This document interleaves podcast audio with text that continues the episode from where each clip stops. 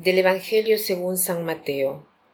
En aquel tiempo los discípulos de Juan fueron a ver a Jesús y le preguntaron, ¿Por qué tus discípulos no ayunan mientras nosotros y los fariseos sí ayunamos? Jesús les respondió, ¿Cómo pueden llevar luto los amigos del esposo mientras él está con ellos? Pero ya vendrán días en que les quitarán al esposo y entonces sí ayunarán. Nadie remienda un vestido viejo con un parche en tela nueva, porque el remiendo encoge, rompe la tela vieja y así se hace luego más grande la rotura. Nadie eche el vino nuevo en odres viejos, porque los odres se rasgan, se tira el vino y se echan a perder los odres. El vino nuevo se echa en odres nuevos y así las dos cosas se conservan. Hoy Jesús nos quiere hacer ver una costumbre que los cristianos hemos dejado de lado, pero que es muy importante, el ayuno. En el tiempo de los hebreos el ayuno era obligatorio y a veces la mayor parte del pueblo ayunaba hasta dos veces a la semana. No sé si se acuerdan de la parábola del publicano y del fariseo, que el fariseo dice yo no soy como los otros, ayuno dos veces a la semana. O sea, ponía el ejemplo de los que seguían la ley y la ley pedía esto, ¿no? Ayunar dos veces por semana. Entonces, hoy Jesús nos quiere hacer ver una cosa. Nosotros, en el 2020, ¿qué relación tenemos con el ayuno? Para nosotros cristianos, ¿qué cosa significa el ayuno?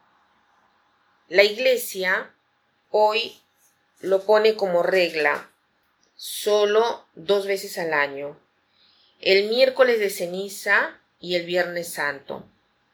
Es, eh, no es que está prohibiendo ayunar durante el año, quien quiere lo puede hacer, pero se necesita comprender la nueva mentalidad, porque es esto lo que le preocupa a Jesús.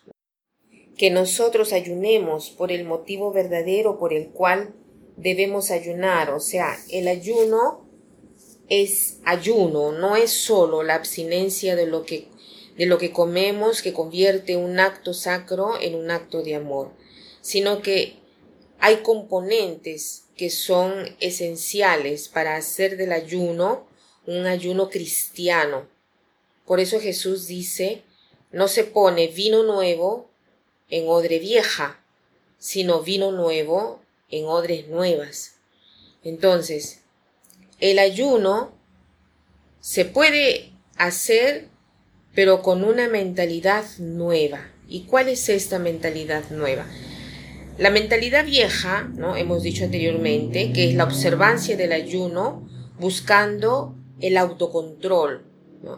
Hacer de manera que sea lo más perfecto posible, ¿no? Hacerlo así, autodominarse. Pero Jesús nos enseña que esta motivación no basta, que es muy débil, ¿no? La motivación que nos debe mover a hacer el ayuno es que debemos darle el espacio a Dios en nuestra vida, de manera tal que este espacio se convierta en donación hacia el prójimo.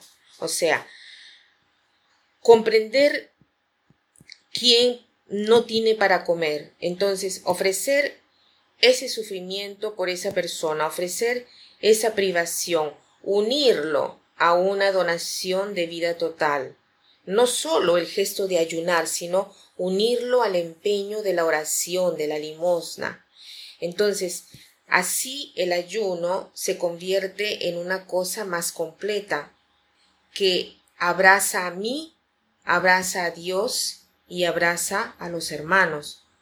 El Señor nos quiere hacer ver esto, que cada acción que nosotros hacemos en cuanto cristianos, en cuanto bautizados, tiene un nuevo significado, un nuevo sabor, que es el sabor de la relación, que no es una cosa eh, solo para mí, sino que relaciona siempre a Dios y a los hermanos. Tres dimensiones, como la Santísima Trinidad, Padre, Hijo y Espíritu Santo.